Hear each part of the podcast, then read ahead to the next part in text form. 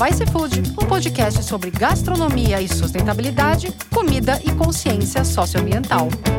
E cá estamos nós no episódio 118 do Vice Food, quarta temporada. Nem eu achei que eu fosse conseguir fazer tantos episódios.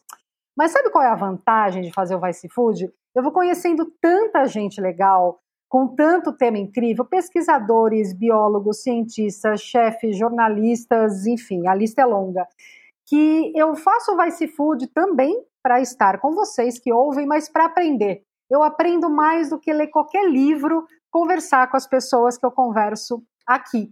E hoje o nosso tema é, é uma coisa presente, muito, muito, muito presente na vida de muitos brasileiros, principalmente dos que moram é, sul, sudeste, uma parte do centro-oeste, que é pão, pão de trigo. É, a gente vai falar sobre pão, mas também vai falar sobre farinha, o porquê o pão se tornou um alimento tão importante na história da humanidade. É, como dá para fazer pão bom em casa? É tão difícil. Qual que é essa diferença entre pão de fermentação natural é, pão de fermentação lenta. E se não, a fermentação não é natural, a fermentação é o quê? É, e o nosso convidado, nosso não, meu, né? Vocês estão ouvindo, o convidado é meu, é o Luiz Américo Camargo. Luiz, muito obrigada por estar aqui com a gente hoje. Muito obrigado, digo eu, porque é um prazer participar do seu podcast e, além do mais, inaugurando temporada nova, né? Pois é. O Luiz Américo Camargo, ele também tem um podcast, eu já vou falar sobre isso. Ele é palestrante, consultor gastronômico, comentarista, ele pesquisa a panificação caseira desde a década de 1990 e é autor de dois livros, O Pão Nosso e Direto ao Pão, ambos lançados pelo Panelinha Senac. Ele dá palestras e aulas sobre pães caseiros, é o criador do evento Pão com Pão e do podcast Pão Nosso. O Luiz, ele sabe é, a prática e a teoria do pão e ele fala de um jeito muito compreensível. É isso que eu acho interessante. É, porque nada mais inútil do que ter conhecimento e não conseguir passá-lo, não é verdade? É, tem uma frase de um produtor rural no livro O Terceiro Prato, do Dan Barber, que aliás eu recomendo todo mundo que gosta de comida, gastronomia, é, é, sustentabilidade, a ler este livro, é, o Glenn, o produtor é o Glenn, ele fala assim, ó, se o seu negócio é trigo convencional, trigo morto, quer seja farinha branca ou mesmo farinha de trigo integral que acabou de ser recombinada depois de matar o germe, então você quer um trigo estável. Este é o mais seguro, que não vai estragar na lata, o que significa que é o mais seco, o mais próximo da morte possível em se tratando de uma semente de trigo. Luiz, para fazer um pão bom, a gente precisa começar por uma farinha boa. E uma farinha boa começa por um bom trigo. O que é um bom trigo e uma boa farinha? Bom, essa é uma pergunta que a gente pode responder em várias camadas, né? Eu, por exemplo, eu sou um padeiro caseiro, né? Eu, eu me, me, coloco como um comunicador do pão, como um incentivador do pão. E eu, obviamente, incentivo as pessoas a fazerem pão, a perderem o medo do pão. Acho que a minha função é essa, uhum. é, a partir do que elas têm, a partir dos ingredientes possíveis. Então, considerando que eu converso com gente do Brasil inteiro, é, o cenário que se encontra nos mercados de São Paulo é diferente de cenários da região norte ou do, do nordeste. É, então as pessoas às vezes não têm ingredientes é, tão bons disponíveis, mas ingredientes que rendem pão, sempre sai pão. Isso que eu quero, gosto de uhum. deixar claro, né? É, você tem uma farinha que é mais nova, uma farinha que é mais viva. É, eu até nesse momento tenho um pequeno luxo que eu uso de vez em quando.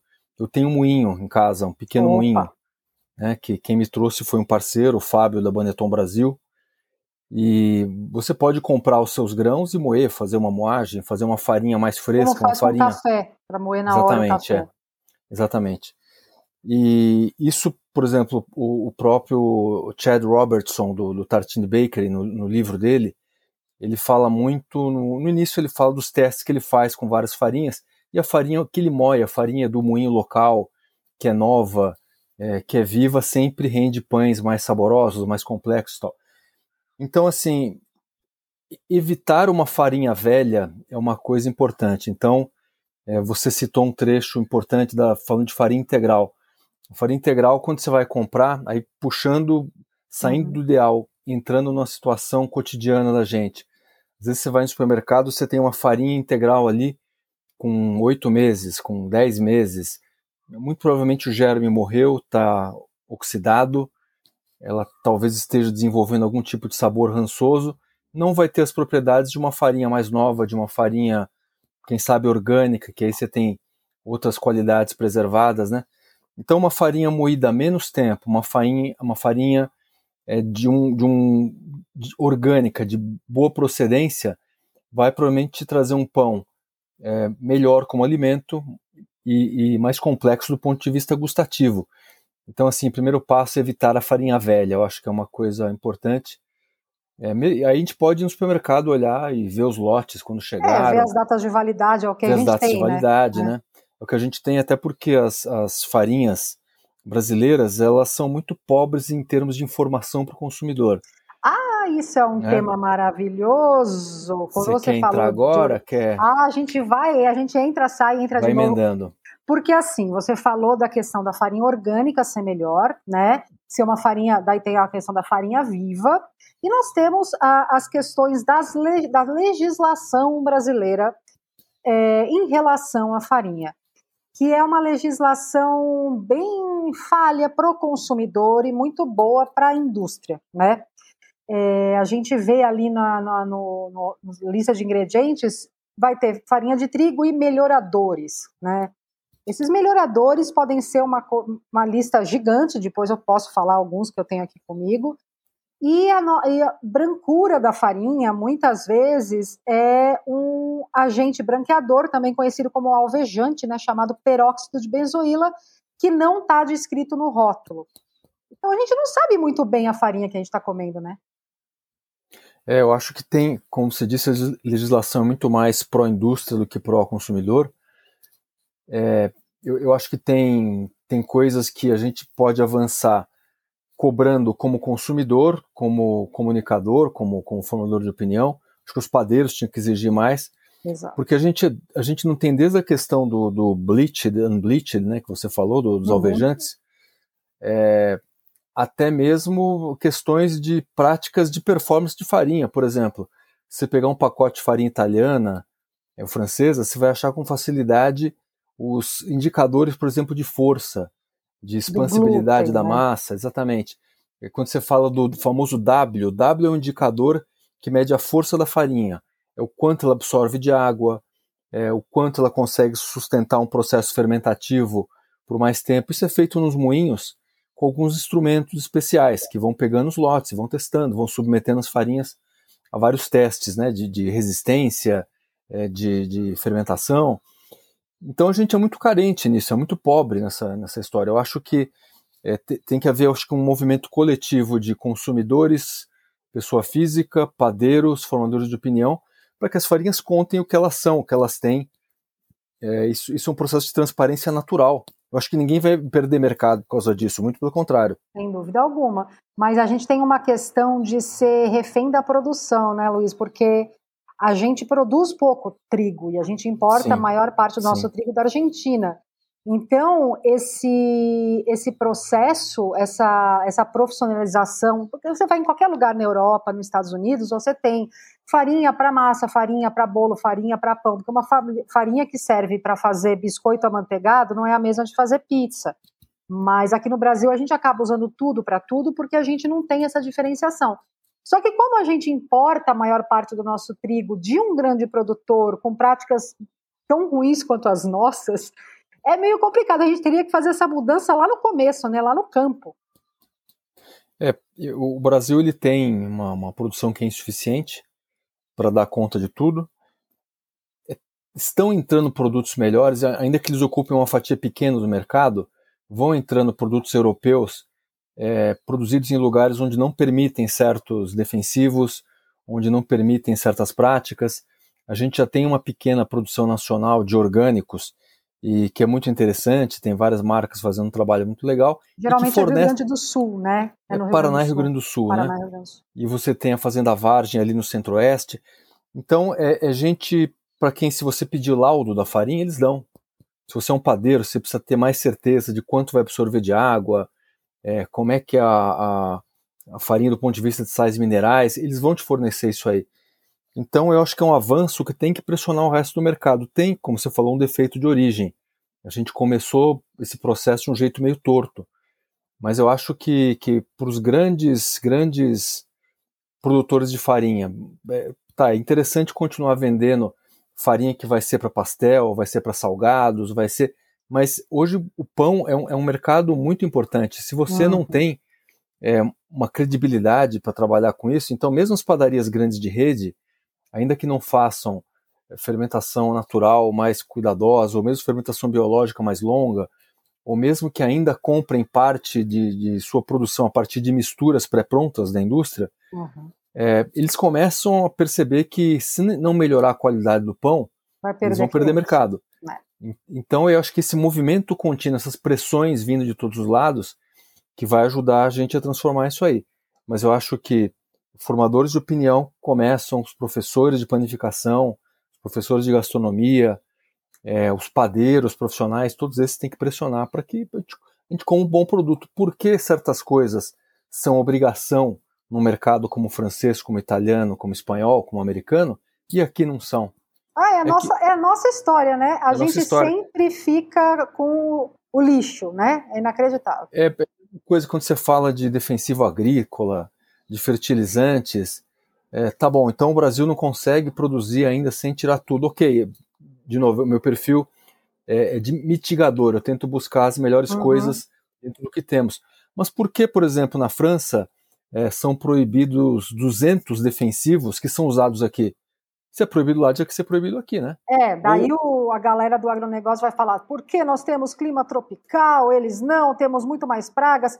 Só que a questão de ser proibido lá não é pelo clima, é por ser neurotóxico, causa mutação de DNA, causa Já câncer. com pesquisas, né, com testes. Então Exato. Então, existe uma fundamentação sobre as, essas proibições. Por que, que a gente não pode aproveitar, então, aqueles que aparentemente são menos danosos. Eu acho que a gente tem um longo caminho para percorrer, primeiro para mitigar e ao mesmo tempo tentando transformar, tentando obter coisas melhores, produtos e serviços melhores, né? Ah, você falou da orgânica, né? A farinha orgânica, além do, do básico que é não levar é, agrotóxico, né? Não levar. É... Nossa, eu tô. Depois que eu tive Covid, eu ando esquecendo umas palavras, tipo, tá horrível.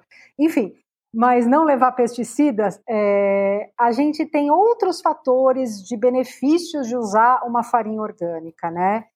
É, um deles é que não leva alvejante por lei, né? Não pode usar agente branqueador. Quais outros são? Tem. Olha, eu, eu destacaria do, do, ponto de vista de, além do sabor, é, da própria performance de fermentação.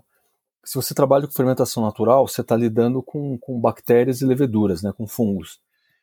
E no processo de fazer um pão, esses fungos estão na farinha, claro, estão no ar, estão na sua casa, estão na sua mão, estão no, no todo o seu ambiente.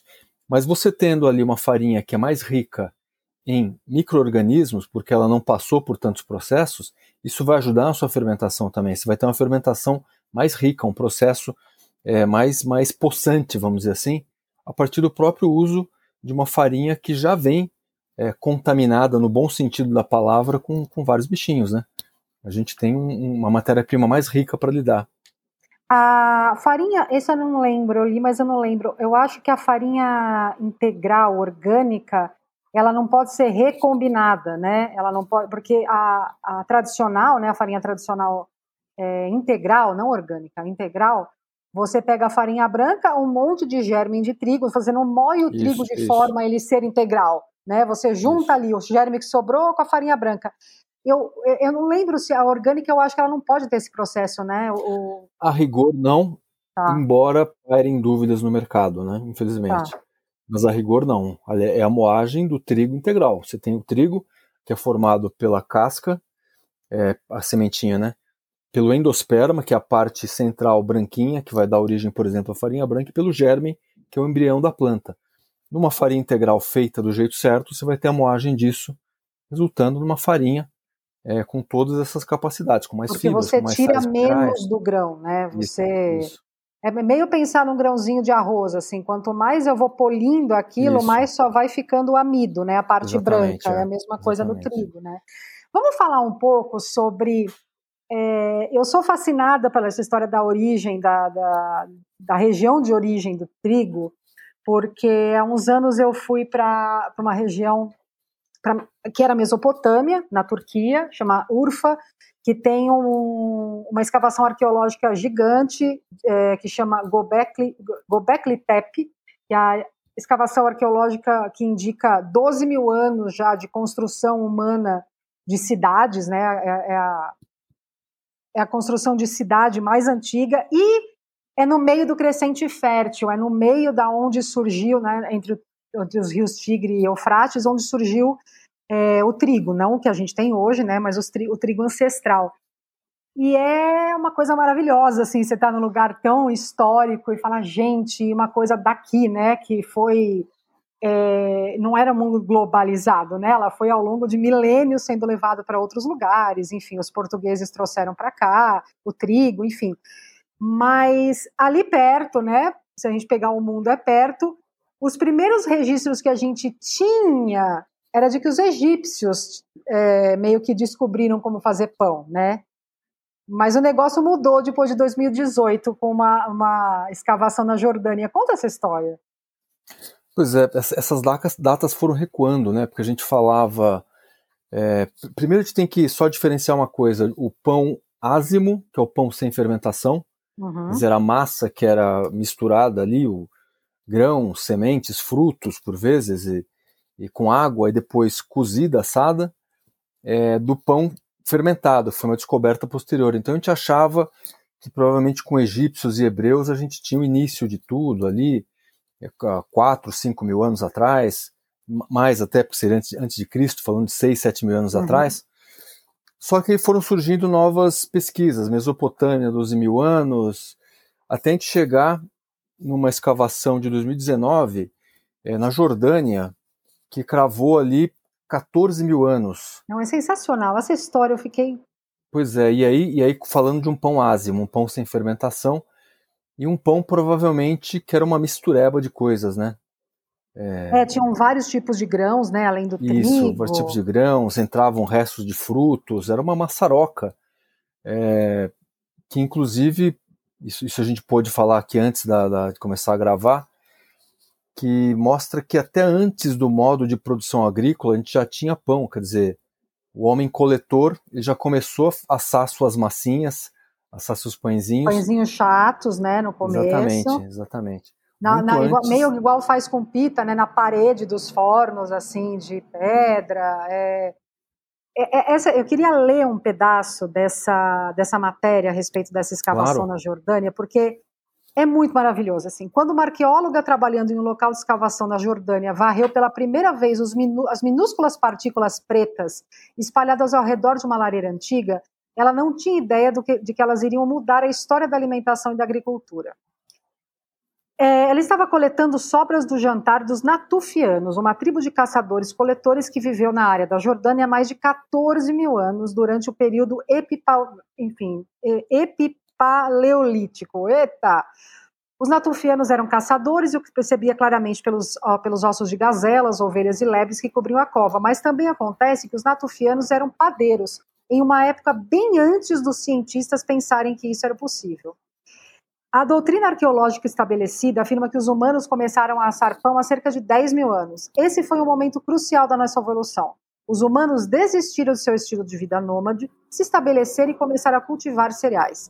Uma vez que tinham vários grãos à mão, eles começaram a moê-los em farinha e fazer pão. Em outras palavras, até agora pensávamos que nossos ancestrais eram primeiros agricultores e depois padeiros.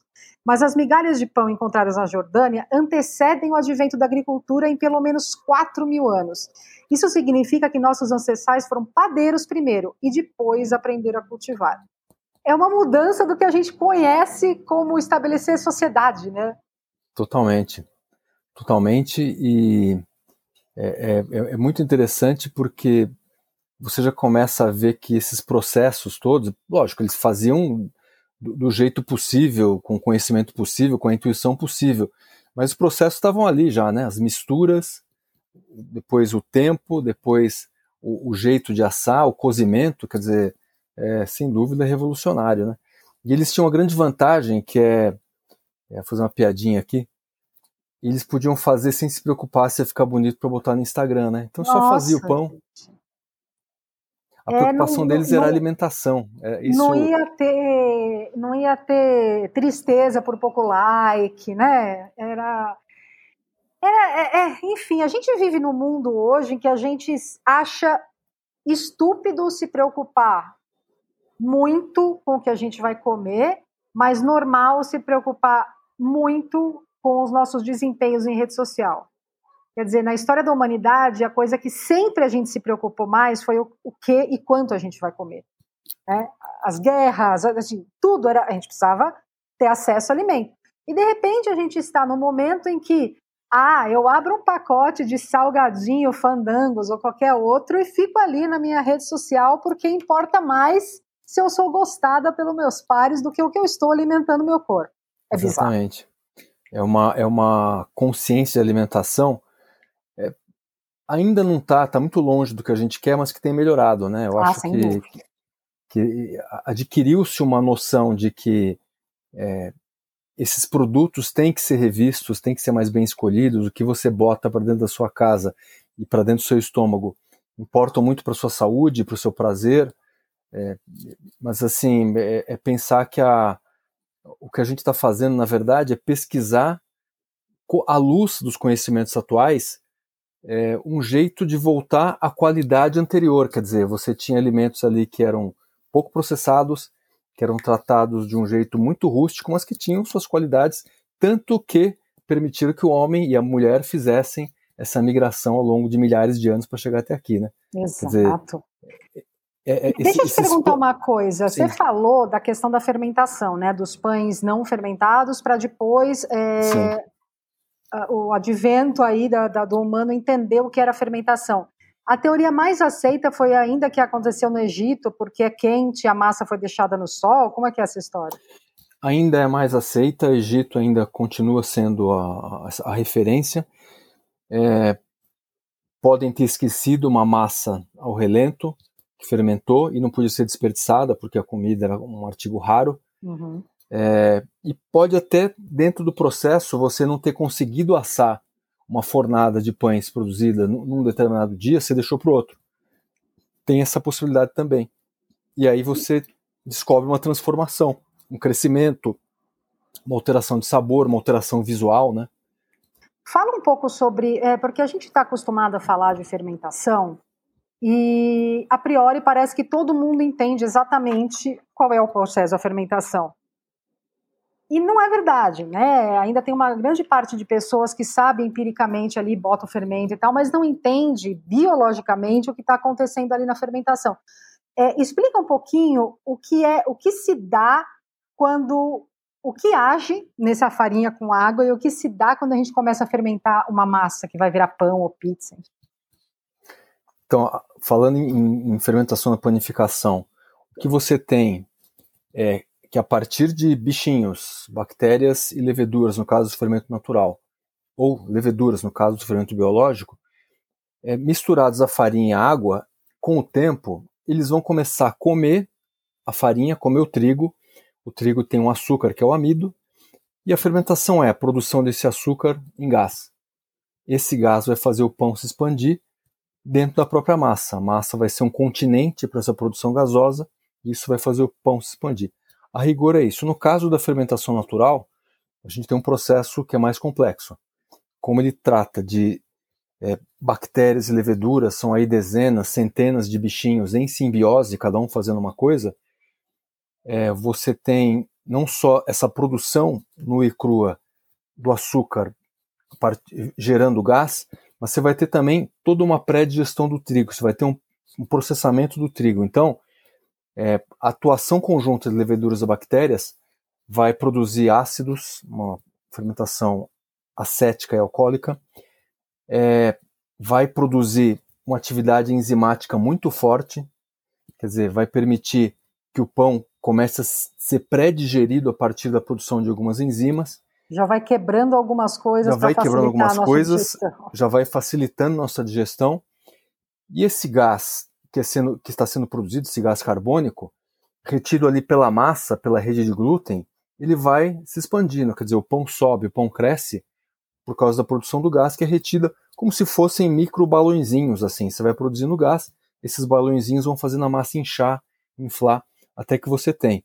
Num processo longo de fermentação natural, com uma microflora bastante sofisticada de leveduras e bactérias, você vai ter, é, além da, da toda essa transformação que eu falei, você vai ter a produção de sabor, você vai ter a produção de aromas, você vai ter uma, uma, um resultado que é muito mais sofisticado, no bom sentido, é, do que simplesmente você provar a massa crua. Você, você prova uma mistura de farinha e água, depois você prova essa mistura fermentada, quer dizer, o fermento também pode ser uma massinha ali de farinha e água, só que totalmente dominado por uma colônia de bichinhos, você vai ver toda a transformação gustativa, é, digestiva, de aromas. Então tem um processo que é bastante complexo.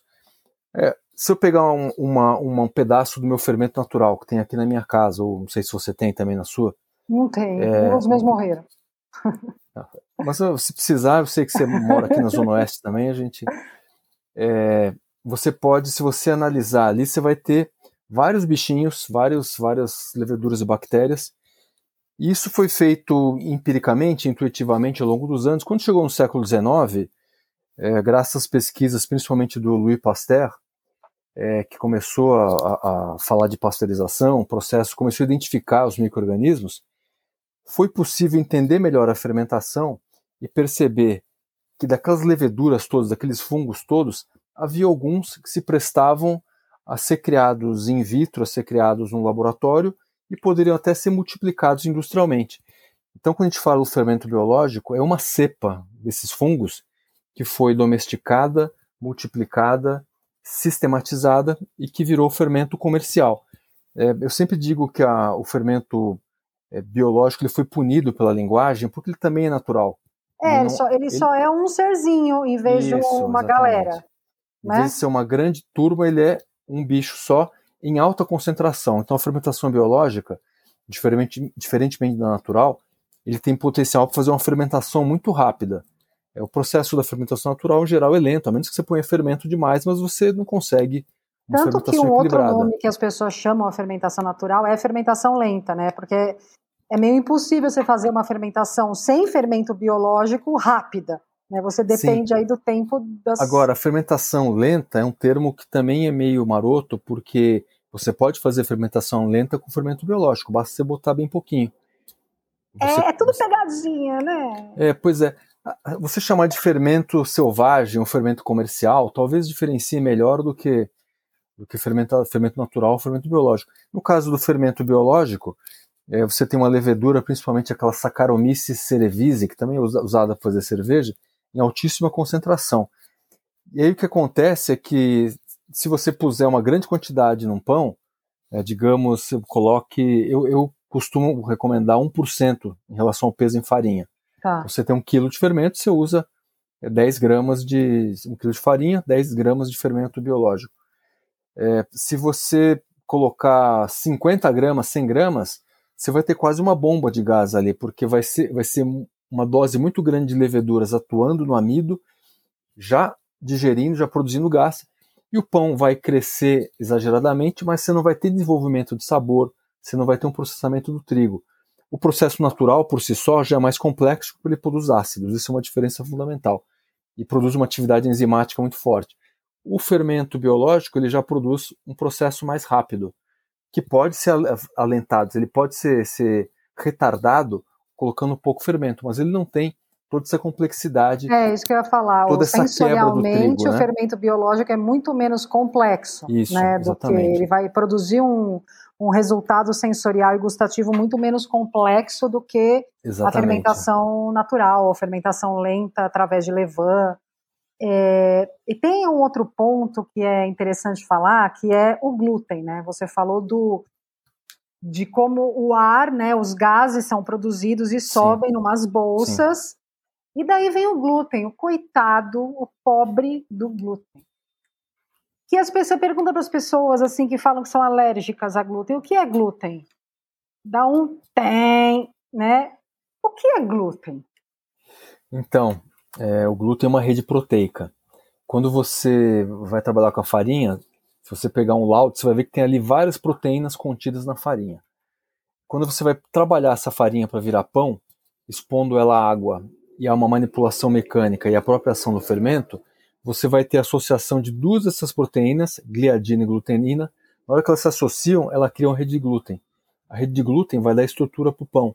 Ela vai permitir que esses balõezinhos que eu citei se expandam melhor, vai permitir que o pão tenha uma verticalidade, que o pão tenha uma expansão. A função da rede de glúten é isso.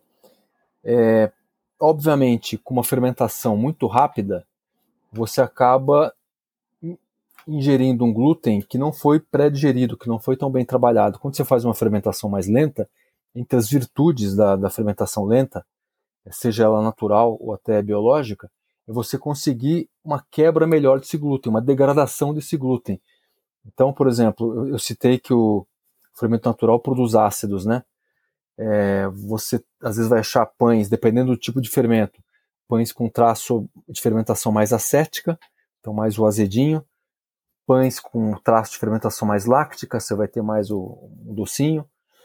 É, e esses ácidos, eles não apenas atuam como conservantes do pão, conservantes naturais do pão, por isso que o pão de fermentação natural, feito num bom tamanho para não perder tanta umidade, ele vai durar uma semana na sua casa, ele, tranquilamente. Mas eles também vão fazer uma degradação do glúten.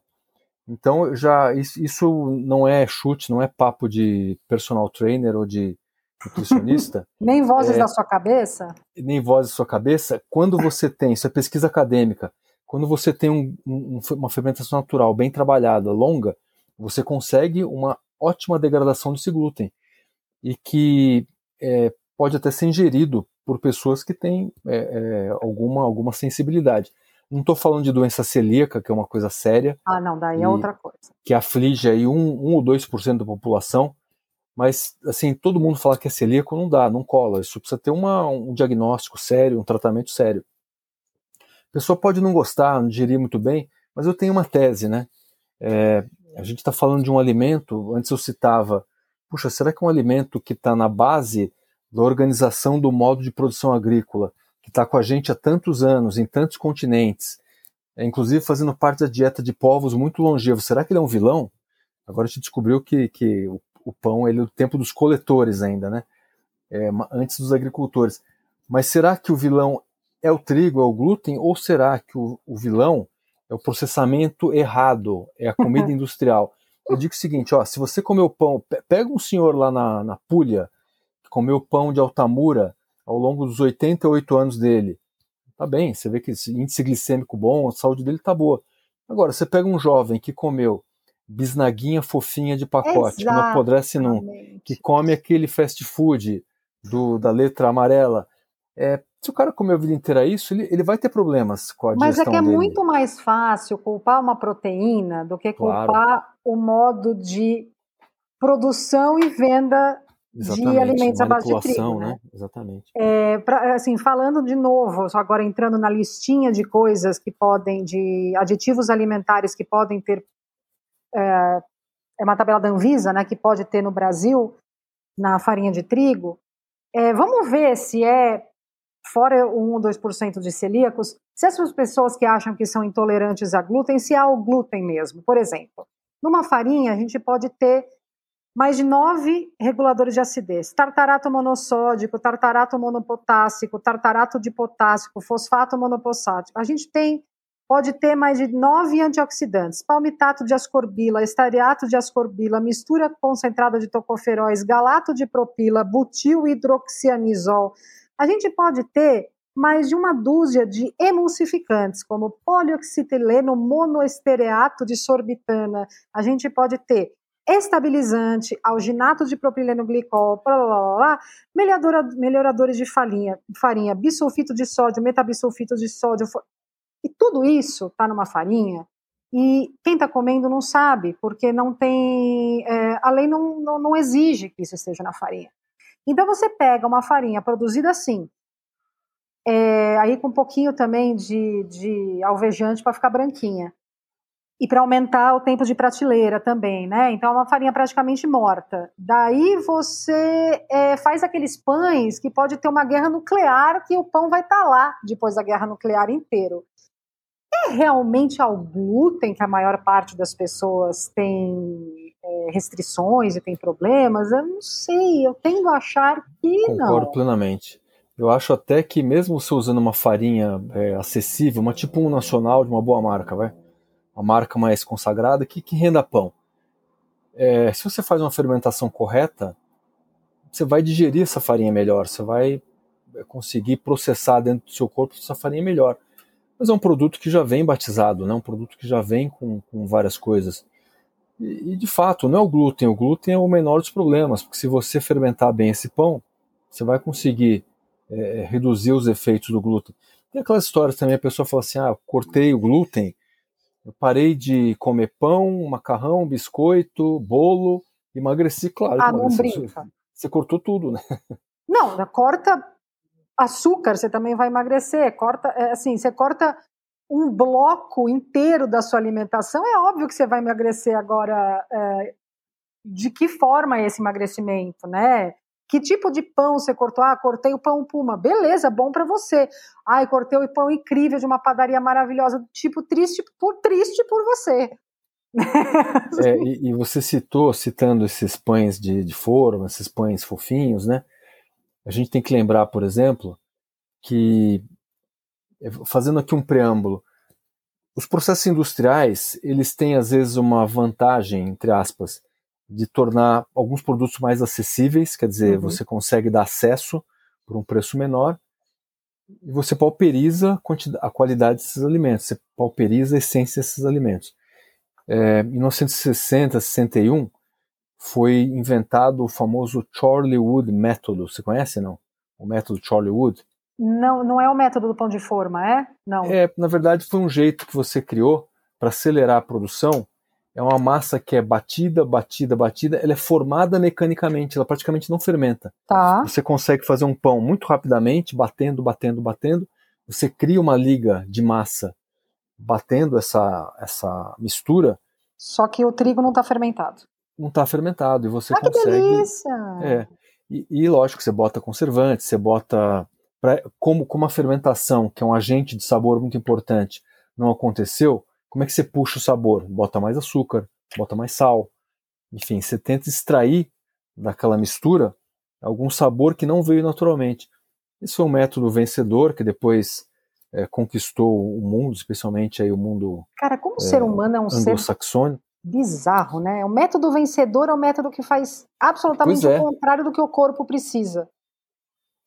E aí ele virou um sucesso de mercado, criou pães que fazem parte da alimentação de muita gente.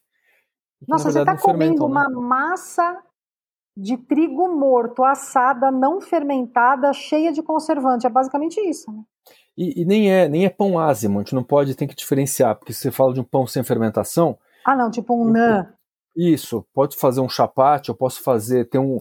Até eu postei é, essa semana no, no Instagram é, uma receita do pão da hora, que eu chamo, né? O dia que você está é, sem nada para fazer, você faz misturinha farinha integral e água, deixa repousando, o próprio repouso já vai permitir que haja ali uma, uma ação enzimática que vai ajudar a digerir o pão.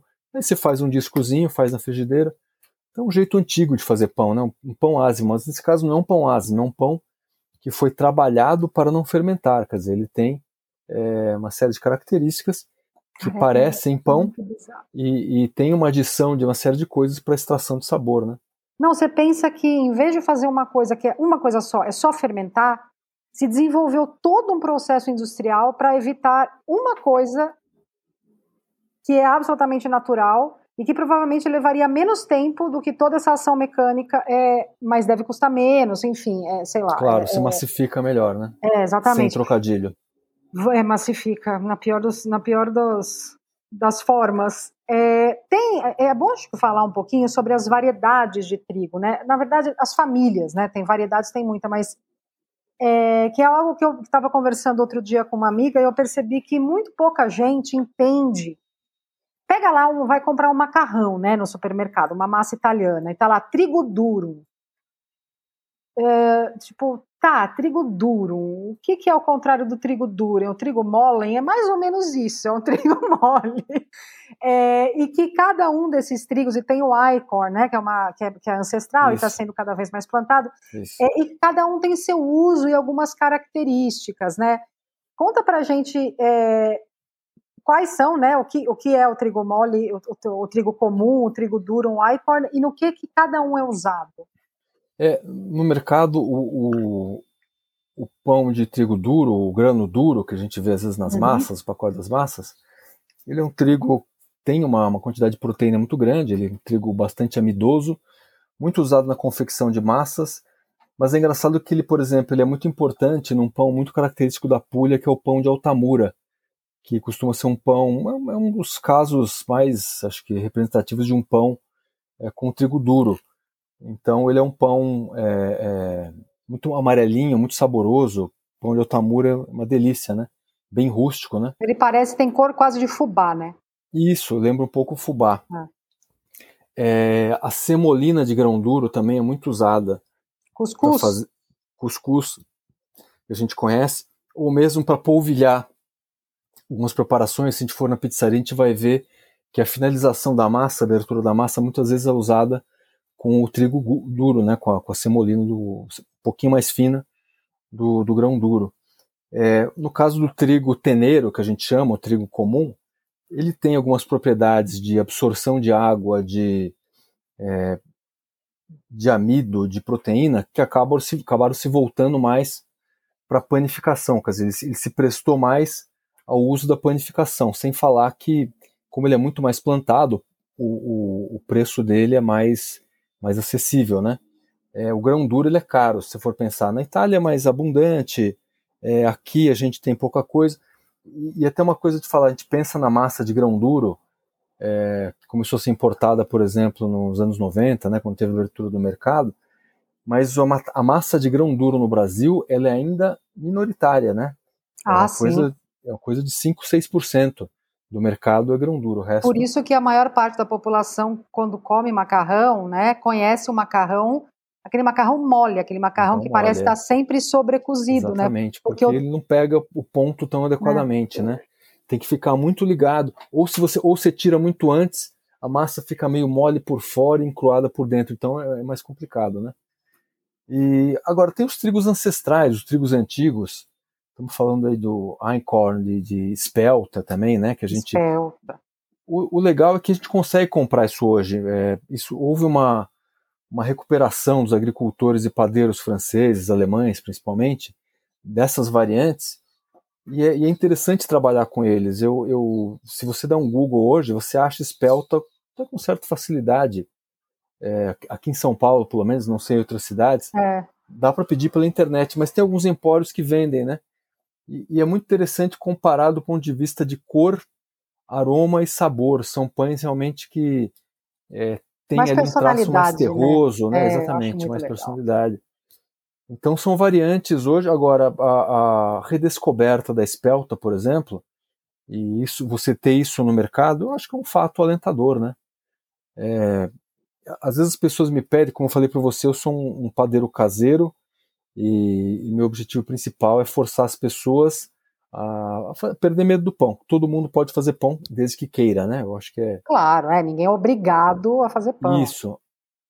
E aí, se o cara começa por uma farinha tipo um nacional, gosta do processo, fica mais seguro para experimentar, ele pode ir entrando em outras preparações, ele pode testar outros ingredientes e até chegar, desde que caiba no bolso dele, em produtos como o Spelta, por exemplo. Né? Eu acho que é, que é interessante você trabalhar com isso. Eu gosto muito de Spelta, a Liz, a Liz Cereja, que já gravou alguns episódios com a gente, que é Sim. é minha amiga e que é especialista em vinho natural, e tem um restaurante chamado Enoteca San Vansan aqui em São Paulo. É, o único trigo que ela usa na Enoteca é a espelta. Então tudo que ela, que ela faz é, é, com espelta. E realmente é um outro barato, né? É, é pão, só que o sabor é muito específico, assim, é, é, isso, eu acho que é mais é, mais um sabor mais parrudo, assim, mais, mais rústico, no bom sentido, não tem problema nenhum com rusticidade. É, tem, tem, mais corpo, né? Eu Exato. acho que a, a, característica de um bom pão, o que, que é? É você ter, você ter miolo, você ter casca bem diferenciados. Se você assou corretamente, você vai ter uma casca com uma boa caramelização.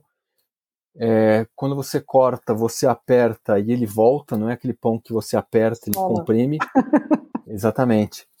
Então, são características básicas de pães assim, né? Que vão ter aroma, vão ter sabor, vão ter é, realmente uma casca que quando cristaliza, quando gelatiniza, é, tem um sabor completamente diferente da miga, né, do miolo. E às vezes, infelizmente, embora o panorama esteja evoluindo, infelizmente muita gente nunca comeu um pão desse, né? É, e quando a gente fala de pão caseiro, né, por exemplo, o pão de forma caseiro, ele pode até não ter essa casca e tal, mas ele tem aquele miolo macio, ele volta, Sim, ele é. Dá para fazer em casa. Dá para fazer em casa. E a gente não vai ensinar aqui como fazer pão, porque o Luiz tem dois livros, tem o Instagram uhum. dele. É... Fala qual é o seu Instagram, é arroba. Arroba Luiz com Z, Américo, F de faca Camargo, tudo junto. Ótimo. É, sigam ele lá, inclusive ele posta bastante conteúdo de pão, bastante conteúdo da, da, da feira que ele faz, da, da Pão com Pão, que é uma feira beneficente em Produtuca. É, e, é, e é divertido ver a quantidade de é, conversa que tem nos seus posts, né? As pessoas, assim, elas batem o maior papo nos comentários, virou, virou um hobby mesmo para muitos paulistanos é, encarcerados nos apartamentos e tal, produzir pelo menos um pouquinho da própria comida, que é o pão. A gente está chegando no final, Luiz. Tem mais alguma coisa que você gostaria de dizer é, sobre pão para as pessoas? Tem sim. Eu acho que o, o pão, ele. Uma coisa que eu exploro muito no segundo livro, que é o Direto ao Pão. Ele pode caber na sua vida. Eu acho que o, os ingredientes do pão são farinha, fermento, água e sal e tempo. Tempo é um ingrediente fundamental. É, o que, que você faz com o seu tempo? Eu acho que o tempo é que você. Não quero. Fica parecendo às vezes que é, que é julgamento, que é moralismo, mas assim, é 15 minutos que você deixa de ficar dando scroll no seu Instagram, você pode fazer, começar um pãozinho, você pode fazer.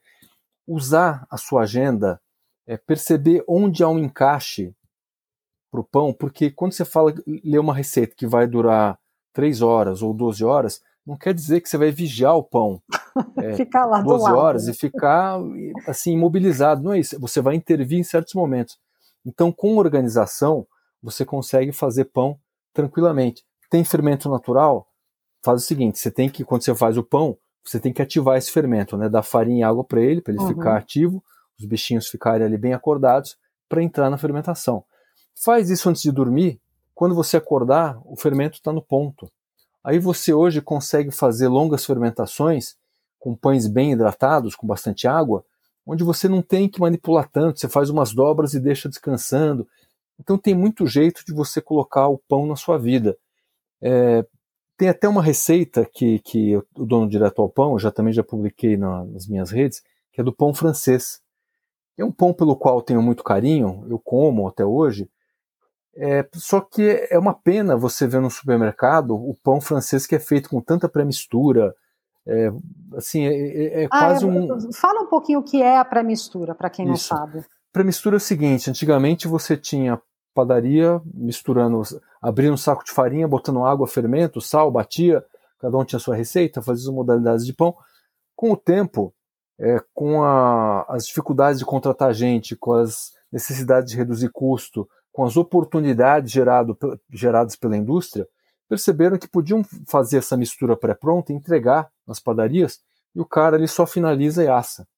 Então é um pão que vai ter provavelmente, é, como o custo é sempre importante, vai ser uma farinha pobre, com muitos melhoradores, com muitos conservantes.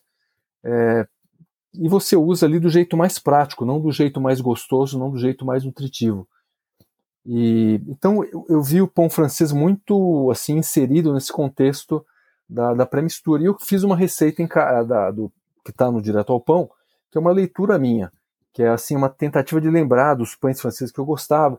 Então ele tem farinha, fermento, água e sal, fermento biológico, tem um pouquinho de banha, tem um pouquinho de açúcar e tem o método, tem o processo ali que você usa, né? Você fazer um pão francês em casa, dá para fazer.